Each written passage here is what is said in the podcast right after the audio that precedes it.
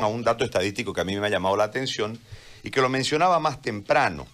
Doctor, ¿cómo le va? Gracias por atendernos y le planteo rápidamente la pregunta en este sentido. El 17 de julio, según el dato estadístico, habían 1.245 detectados y 17 fallecidos.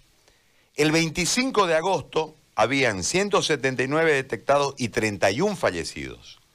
Es decir, menos positivos y más muertos. ¿Cómo, ¿Cómo se explica este tema? Porque en realidad yo veo que permanentemente se habla de los avances en salud, de la acción en salud, y nosotros seguimos observando los mismos problemas, seguimos observando la misma cantidad de falencias y la disculpa permanente enraizada desde el dato que eh, no es el correcto, porque no tenemos la cantidad de pruebas para poder lograr una estadística correcta. Y este dato a mí en particular, en relación a lo que ha sucedido, este, me llama mucho la atención. Eh, de los mil, ¿no? Se mantienen, eh, de, esos, de esos contagiados, están comenzando a morir. Claro, entonces 17 ya se murieron, ¿no? ¿Sí? ¿Estoy bien? Ese, en, ese, en ese, ese día sí, ese día sí. Entonces, e, e, ese marco es el que a nosotros nos preocupa porque, es decir, se falló en la detección y el tratamiento precoz. Cuando ya tenemos en este momento un número de contagiados importante, eh, no se los está sanando y el nivel de muertos me llama la atención aún más, más allá de que baja el nivel de contagio o, de, detecciones, y en este marco desde ahí se manipula la información buscando una justificación, digamos, es decir, marcando un supuesto éxito en relación a que ya no hay tantos detectados, pero sin embargo hay más muertos. ¿Qué quiere decir? El sistema hace agua por todas partes en una consideración a priori aplicando simplemente el sentido común desde los números. Le planteo el escenario para que usted nos responda, doctor, y le agradezco por este tiempo. Eh, muy buenos días, Gary. Eh, saludarlo y evidentemente a, la fecha de hoy estamos entrando, entrando a lo que epidemiológicamente se llama una situación de control. Es decir, estamos en una meseta sostenida, no ya no hay incremento de casos como se habían incrementado los meses de mayo, junio y julio, y no es, digamos, un, un, un, un descargo, no el tema laboratorial, Ustedes han visto que ha habido una falencia nacional e internacional en este tema y que más bien, eh, no echando la culpa ni, ni buscando soluciones malas, la gobernación lo que hizo fue implementar dos laboratorios más, como el de Remanso, que durante un mes y medio eh, abarcó a toda la población de Santa Cruz. Y luego de ello también implementamos el laboratorio de la maternidad para cubrir toda la zona norte. Entonces, el último tiempo más bien eh, hemos desarrollado capacidades, Gary, y ustedes han estado apoyándonos en, el día a día, viendo cómo avanzábamos. Y dentro de ello hay que decir de que con esta baja de casos, se tienen pues casos crónicos, ¿no? Internados. Eh, son casos que tenemos en la Caja Nacional, que tenemos en, los, en el Hospital de La Pampa, Japonés, San Juan de Dios, Caja Petrolera y otros el paciente que llega por coronavirus no llega y fallece en el minuto, ¿no? Eh, van y son pacientes crónicos que han perdido han perdido esta batalla contra el coronavirus debido a principalmente a las complicaciones que han presentado. Entonces, por eso es que, que han fallecido, eh, fallecen cada día en las terapias.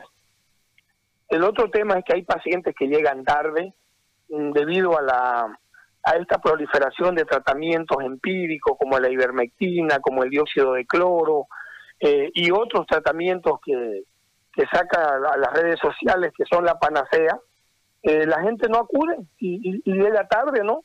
Mire usted, nosotros todos los días y podemos hacer un examen cuando quieran para, para que lo vivan ustedes como periodistas. Todos los días nuestro teléfono en la noche no deja de sonar porque mi papá está con saturando 70 ¿Y desde cuándo está? Hace 10 días. Mi abuelita, y esos son los pacientes que llegan tarde y no tienen la opción, pues, ni siquiera de entrar a terapia porque llegan ya complicados, ¿no? Y el, otro tema, Gary, que ha aumentado la, la, incidencia de la, tasa de letalidad que llamamos nosotros, eh, es que hemos recibido actualización de datos de, de varios municipios del departamento y además eh, hemos recibido eh, actualización del IDIF y de otras instituciones no de fallecidos de fechas anteriores. Pero pese a todo ello, tenemos que decirle a la población de que se han hecho cosas, ¿no? Se, se ha logrado contener la epidemia en Santa Cruz y prueba de ello es que nosotros el deseo, y lo dijo el gobernador, lo dice siempre en su mensaje, que no hayan muerto, ¿no? Pero lamentablemente esta enfermedad tiene una ley de selección natural por las personas eh, adultas mayores, por las personas con patología crónica, y entonces debido a ello es que tenemos una tasa de letalidad actual de 4.5 por 4.3%, que traslocado al, al nivel internacional, hay que decir hay que decir de que es una, una, una tasa de letalidad aceptable. Países que tenían mejores sistemas de salud, países que tenían mejores equipamientos de terapia intensiva y toda la, todo el poder económico, la tasa de letalidad ha llegado a ser hasta del 15%, como Italia, España, Estados Unidos. hace algunas semanas ustedes veían en la prensa, Gary, tenía hasta 3.000 fallecidos por día. Y entonces a nosotros no nos dejan tranquilos los, los fallecidos, pero son la consecuencia de, de, varios efectos, ¿no? Como la agresión del virus, como la edad, como las patologías de base, como llegar tarde al servicio o como complicarse y morir en terapia intensiva. Ahora, yo le hago una, una consulta desde, desde esta lógica. Nosotros hemos visto una carencia de estrategia en la parte inicial en relación a llevarlo al tema, me parece que se subestimó desde el aparato político, porque al fin de cuentas los que saben son ustedes, digamos. Usted lo menciona al gobernador y el gobernador lo que hace es retransmitir lo que ustedes le enseñan, porque en realidad los que saben son los médicos. En ese marco, la política en un momento determinó ciertos choques la centralización de la lucha contra el COVID de parte del centralismo, que después se la devuelven a las gobernaciones, porque a ustedes le ponen un sheriff por departamento, ¿no ve? Es decir, los sedes terminan apartados en el comienzo, porque me parece que se subestima, se busca el rédito político y no se hace una estrategia clara, que en este momento la paga, digamos, el, el aparato de salud, que ya viene con deficiencias, ¿no? O sea, son deficiencias históricas por un montón de factores que superabundantemente nosotros los hemos analizado y, hablando con ustedes mismos, con los médicos, hemos llegado a la conclusión de que esto no lo va a revertir en cuatro meses pues a nadie, ¿no? Pero en este marco había que hacer ciertas cosas que no se hicieron dentro del, cálculo, del cálculo político. Ahora yo observo este, este tema así.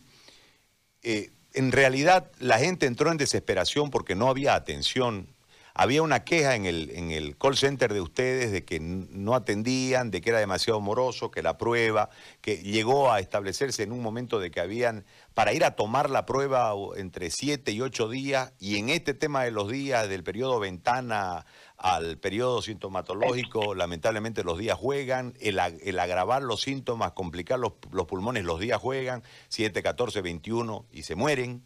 Eh, en, ese, en ese contexto, este, la gente buscó la forma de curarse. Entonces, agua de calcetín era bueno, agua de calcetín echémosle porque se desesperó la gente ante esta situación, en el momento crítico de los contagios. Pero también hay la otra parte, porque por ejemplo la caja petrolera sacó un protocolo, ¿no? Y en base a ese protocolo, mucha gente ante el síntoma, sin tener la prueba, pero ante el primer síntoma, se trató con el protocolo y alivianó la carga al sistema de salud cualquiera sea el nivel, primero, segundo, tercero. En este, en este marco también tuvo su positivo, más allá de que obviamente debemos contar algunas cosas negativas dentro de la automedicación, pero creo que también este escenario no se lo puede desconocer, porque ustedes hicieron agua por las deficiencias que sea, pero hicieron agua. En este, en este escenario, hoy tenemos ya una nueva perspectiva y según la proyección de la OMS, esto va a durar dos años. Entonces, necesitamos una estrategia clara, doctor, desde la concientización, desde la explicación, porque va a haber mucha gente que no va a tener síntomas, pero sin embargo puede diseminar, que sigan usando barbijo, eh, etcétera, etcétera. Pero los que tengan los síntomas, que también se traten de forma directa, así se aliviana el aparato, ¿no? Porque en realidad hay un, hay un tema eh, relacionado a que hay mucho miedo y usted sabe que la cabeza es fundamental para un enfermo, ¿no? O para un para cualquier cosa. Entonces, hay gente que se que se auto se sugestiona desde la enfermedad y termina agravándose cuando en los cuadros iniciales se pudo haber tratado. En ese marco estratégico, doctor, ¿qué es lo que ustedes proponen? Porque en realidad el CDE es la autoridad general, digamos, de los tres niveles en el tema médico. Más allá de lo que políticamente haga la señora Angélica, políticamente haga eh, el señor Costas, más allá de esa cuestión, más allá de lo que haga la señora Yanine, ustedes son la autoridad médica en ese sentido y tienen que determinar una estrategia a seguir con todos los pilares para que nosotros tengamos, dentro de este proceso anunciado por la OMS dos años, tengamos la posibilidad de recuperar la normalidad con todos los cuidados y saber qué hacer sin necesidad de cargarlo al sistema de salud en caso de que hagamos algún síntoma, etcétera, etcétera. En esto, estratégicamente, ¿qué es lo que ustedes plantean? Bien, eh, hay que Sí, Gary, una cosa. Nosotros empezamos el trabajo en Santa Cruz desde la gobernación en enero, con la preparación y respuesta de los aeropuertos, terminales y fronteras. Ustedes han visto y nos ha acompañado la prensa con el tema de los simulacros y simulaciones para medir la capacidad y fortalecerla. Y ustedes ven ahora, actualmente, que continúa la, la, capacidad desarrollada en los aeropuertos, con la vigilancia, prevención y control. Después, desde el primer caso, desde el primer caso que tuvimos la suerte de ver con el equipo, se hizo un equipo estratégico acá con un plan de contingencia que ya lo hemos modificado cuatro veces, justamente porque los escenarios cambian. En un comienzo, como usted dijo, nadie conocía la enfermedad, nadie. Entonces todo era psicosis, caos, miedo de la gente.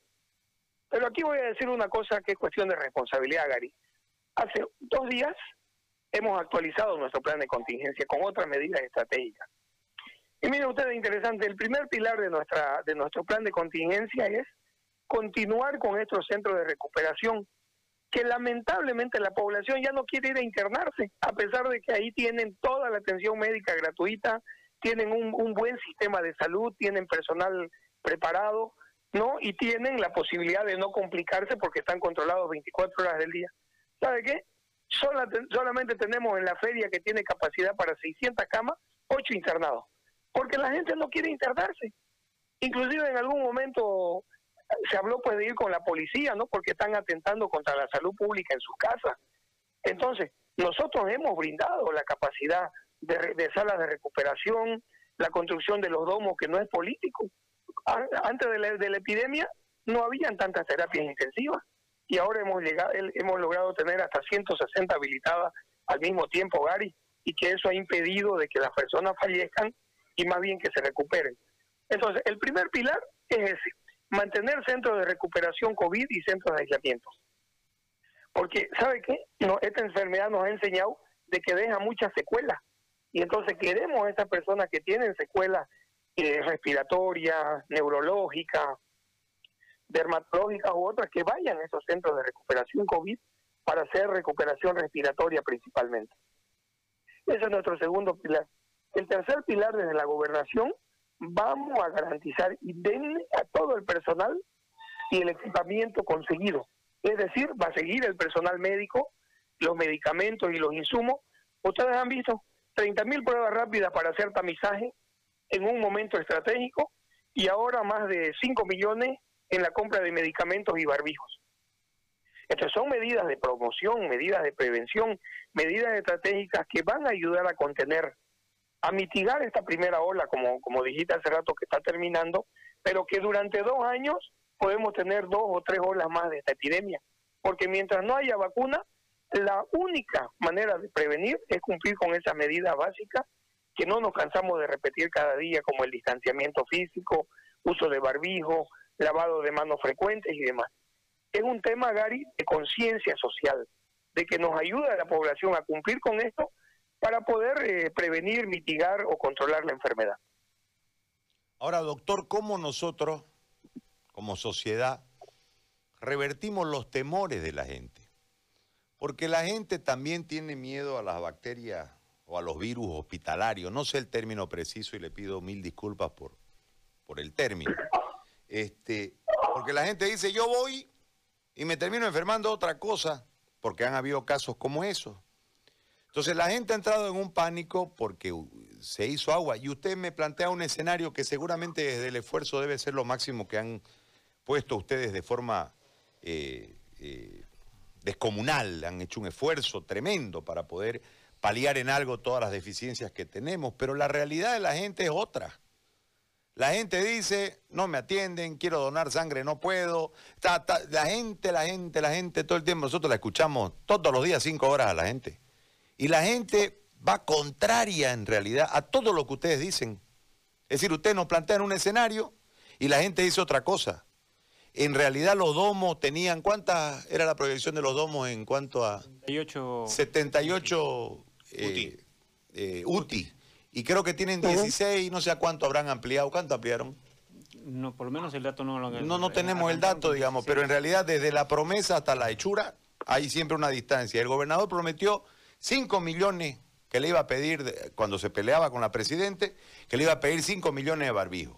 Después dijo que ellos, como no les dio el gobierno, iban a conseguir 4 millones. Y el otro día anunció uno. Entonces, es decir, desde el discurso que primero marca la expectativa de la gente, a la realidad hay una distancia. Y a mí me parece, doctor, que ustedes en ese marco no están yendo a ver a la gente. No, no, no soy adivino porque no paro con ustedes para saber, digamos, si están o no en contacto con la gente, pero a mí me parece que la gente se queja desde una realidad que vive versus lo que ustedes plantean en el esfuerzo máximo, pero no alcanza. Entonces, la gente dice, no vamos al hospital, pero nos contagiamos, no vamos al hospital porque entramos por esto y salimos por esto otro, y empiezan a contarse los casos. La gente dice, mi pariente entró por esto y terminó con un virus hospitalario que lo mató, y lo uno. O sea, hay, otra, hay, una otra realidad que no parece tener coherencia con la realidad que ustedes plantean. Desde ese marco, con todo el respeto y la credibilidad que, que usted merece, yo le planteo la consulta. ¿Cuánto de realidad ustedes tienen versus eh, en, constatarla la realidad con la gente versus la realidad, entre comillas, virtual que plantea siempre la alternativa política de intentar quedar bien, digamos? Bien. Eh, primero, se llaman infecciones intrahospitalarias, las que hacía mención Gary, y, ¿no? y me dijo que le aclare. Segundo, cuando hablamos de los domos, hablamos de una realidad o de una proyección que nosotros queremos para Santa Cruz como gobernación, como sistema de salud. ¿Sabe qué? El problema del el problema de los domos no es un problema de que no habilitamos. Los invitamos a ustedes siempre. Vamos y vemos que están habilitadas las camas. El tema es que no hay personal de salud para darles ítem o para contratar especializado en terapia intensiva o medicina interna en Santa Cruz. No hay. Hay una anemia de especialistas. Y eso escapa, pues, a las proyecciones o proyectos que tengamos nosotros como sistema de salud. No hay para contratar en Santa Cruz, ni en Bolivia. Primero. Segundo, eh, en el tema, usted me, yo le hablaba de Remanso, que es nuestra joyita en el tema laboratorial, porque usted, usted sabrá los dolores de cabeza que nos causó, pero los lanzó la gobernación y ya. Mire, actualmente tenemos la posibilidad ahorita de hacer hasta 20.000 mil PCR. No hay demanda porque la gente no está yendo como antes. Y entonces ahí viene, ¿no? Que también falta responsabilidad de la comunidad. Tercero, el tema de las infecciones intrahospitalarias. Evidentemente, el coronavirus, si vamos a hablar de coronavirus, uno ingresa por coronavirus a, a Remanso, a La Pampa, San Juan de Dios japonés, y evidentemente por la debilidad del sistema respiratorio, por la baja de la inmunidad y de las defensas de la persona, hacen pues otras infecciones sobreagregadas o infecciones respiratorias. Eso pasa aquí y en todo el mundo, hasta en Estados Unidos. Entonces, ¿por qué? Porque la persona está débil, está sin defensa y cualquier germen oportunista ingresa y más bien complica a la persona. Pero no es pues que todos los que entran eh, eh, se van a complicar o morir, yo le, hacía una analogía hace un minuto o hace dos minutos sobre la cantidad de fallecidos que tenemos en Santa Cruz y tenemos pues nuestra tasa de letalidad es baja, 4.3, una de las más bajas de Bolivia y una de las más bajas de América Latina. Entonces, se han hecho cosas, hemos extremado esfuerzos y como dijo el gobernador, medidas extraordinarias para contener la pandemia. Actualmente estamos en situación, entrando a una situación de control, como le decía, y nosotros dijimos, no vamos a dejar a ninguna persona sin atender. Si se complica, que se complique dentro de los hospitales. Y hemos tratado de hacer, Gary, y no esto, esto no es una, una frase que estemos eh, parafraseando cada día, pero lamentablemente también los sistemas de salud se saturaron, pues como se saturaron en todo el mundo. Pero aún así pienso de que con el apoyo de toda la comunidad, de todos los sistemas militares, policías, alcaldías, medios de comunicación, hemos llevado adelante una epidemia controlable y de la que tenemos que prepararnos para lo que venga eh, debido a las consecuencias de este virus. Le hago la última consulta respecto al... Me voy a poner de ciudadano ya. ¿Ya? Este, no se vaya a ofender, se la voy a plantear la pregunta, pero no se vaya a ofender. No es no, no. Este, si yo tengo la unidad de terapia intensiva lista y no tengo el personal, ¿cómo me enchufo? Es decir, no tener el personal es no tener nada. Así es. Entonces, en ese sentido. Eh, claro, porque yo no voy a ir a, entubarme, ¿no? ¿Cómo me entubo yo? No. No hay cómo. No. ¿Cómo me controlo yo? No hay cómo. O sea, la cama no es mágica, necesita del personal. En ese marco tenemos un déficit histórico que podemos ahondar en esos detalles. No muchas, muchos pelados no quisieron estudiar medicina porque lo querían meter preso, todo, todo el daño que nos hizo el MAS, digamos, como sociedad. Así es. Pero más allá de esa cuestión, doctor, nosotros hemos tenido un tiempo para poder planificar y de esta manera generar una capacitación eh, para tratar de paliar el momento. ¿Me explico? Entonces, ¿por qué no se dio eso? Porque nosotros esto lo advertimos en un momento dado, hace harto, cuando hablamos con el del colegio médico, el doctor Anzuategui, Cuando hablamos con el doctor, y yo le digo, a ver, dígame la verdad, doctor, porque una cosa es que ustedes reclamen íteme, otra cosa es que haya gente, pues. Y yo creo que yo tenía la percepción nomás, ¿no? Sin entrar al dato, de que no había gente. O sea, no había la capacidad de profesionales para poder este, eh, en determinados momentos y en determinadas especialidades poder llenar los espacios que faltaban. Y él me dijo, no hay, pero deberíamos generar una suerte de capacitación, me dice, para avanzar. En ese marco, ¿por qué no se hizo desde esa... Se está avanzando. ¿Sí? Sí, se está avanzando justamente con el colegio médico, justamente con el sede, con el CRIDAI. ahora se está convocando a una residencia de terapia intensiva, ahora. Y eso es clave, eso nunca había pasado en la historia del país. Y eso son medidas, y muy bueno que me lo pregunte para que podamos eh, eh, persuadir a la población o explicar a la población que es así. Se está haciendo. ¿Sabe qué? Y bien también que me lo pregunta, porque siempre es bueno que se informe la población. En la, en la Pampa, por ejemplo, un terapista para seis pacientes. Como no habían terapista, en La Pampa, en Remanso, en el japonés, en todos los lugares, han atendido hasta 18 pacientes cada terapista porque hay una anemia histórica, una de deuda de ítem a Santa Cruz, que no vamos a entrar en detalle políticamente, pero también hay una anemia de especialistas en Santa Cruz, que hace que no tengamos los person el, personal capacitado o experto en ello. Pero como le comenté, Gary, estamos avanzando para poder hacer la residencia de terapia intensiva ahora, lo más rápido que se pueda.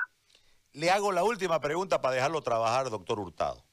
El dengue ha generado 62.531 enfermos hasta ahorita, ¿no es? Así es. Es decir, este, más que el COVID en, líneas generales, en, y si le sumamos el histórico, vamos a tener un, cuadro ahí. Resulta que estamos pasando de, de, estación, ya van a calmar las lluvias, vendrán los calores y vendrán los mosquitos y vendrá el dengue otra vez. En ese marco lo escuché el otro día a usted decir, dar, em, empezar a hacer unos, unos consejos en relación al dengue, que se le va a sumar, siempre ha estado el dengue, y han habido problemas, además los médicos se han quejado de que para la campaña para el dengue no les han pagado, no sé si les habrán pagado ya, etcétera, etcétera. Este, Pero el dengue ya parte de nuestro, como el carnaval, ¿eh? sabemos que hay, digamos, ¿no? Entonces, endémico. Siempre se nos aparece el dengue entre medio, la chingunguña otro rato, y horrible, yo sufrí chikungunya, horrible. Ahora, ¿qué vamos a hacer con COVID?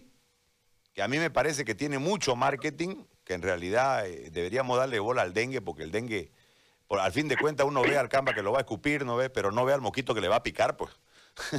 Entonces, en ese marco, este, ¿cómo vamos a encarar, doctor, las estrategias para las dos cosas? Ya eh, eh, en, ese, en, ese mal endémico que usted acaba de señalar, que es el dengue, que se le va a sumar a esta realidad que en este, en este momento tenemos. Bien. Eh, resulta de que el dengue pues no acaba todo el año, ¿no, Gary? Usted acaba de decir que es como el carnaval. El carnaval se lo vive en febrero, marzo, pero todo el año no se están organizando las comparsas, las la festividades, las ferias, las coronaciones. Lo mismo aquí. Tenemos un, un, margen epidémico más o menos que empieza en noviembre y acaba en abril cada año. Pero todo el, otro tiempo estamos trabajando, estamos haciendo bloqueo de foco, es decir, donde encontramos casos positivos, hacemos la fumigación nueve manzanos alrededor. Donde encontramos eh, un índice de infestación larvaria, es decir, harto mosquito, vamos y hacemos destrucción de criadero y fumigación. Mira, hoy día qué coincidencia. Hoy estamos trabajando en la Red Sur, estamos fumigando la cárcel y haciendo destrucción de criadero. Entonces, como esta enfermedad es endémica, se están haciendo todo el tiempo de manera permanente actividades, a pesar de que la situación ahorita del dengue también es de control en el departamento de Santa Cruz. Entonces, nos está permitiendo preparar para hacer lo que se llama una encuesta entomológica en toda la ciudad, es decir, ir a cada casa y ver qué cantidad de criaderos tiene. Y mientras hacemos ese estudio, también le ayudamos y le enseñamos a la gente a destruir sus criaderos, de que saque pues al dengue de su casa, de que saque al mosquito de la casa, y mejor si no lo dejamos que, que se convierta en mosquito, lo destruimos cuando sea un huevo, una larva o una pupa. Y la mejor forma es destruyendo los recipientes que puedan tener agua contenida limpia, ¿no? Entonces, la estrategia está, Gary, tenemos un plan de contingencia anual, tenemos un POA y se ha venido realizando y coincide, coincide por ejemplo, ahora con el tema de la cárcel. Usted sabe que por el hacinamiento y demás hay mucha gente en riesgo. Entonces, vamos a trabajar con las dos epidemias, si es que se presentan así, se llama sindemia, la circulación de dos virus infecciosos al mismo tiempo, y nos comprometemos, Gary, en las medidas eh, que podamos y de manera extraordinaria, como lo hecho, hemos hecho con el COVID, eh, intentar desde la gobernación poder frenar estas dos epidemias que tanto dolor, tanto luto y, y tanto problema de salud causan en nuestra población. Muy bien. Doctor, lo agradezco, le agradezco, perdón, lo dejo trabajar. Muchas gracias por atendernos, muy amable. Un abrazo, Dios te bendiga. Gracias, igualmente. Bueno, el doctor Hurtado y el cuadro de situación en relación a lo que están haciendo parece no alcanzar, la, gente dice otra cosa. Ahí está la cuestión para que ustedes piensen, evalúen y digan.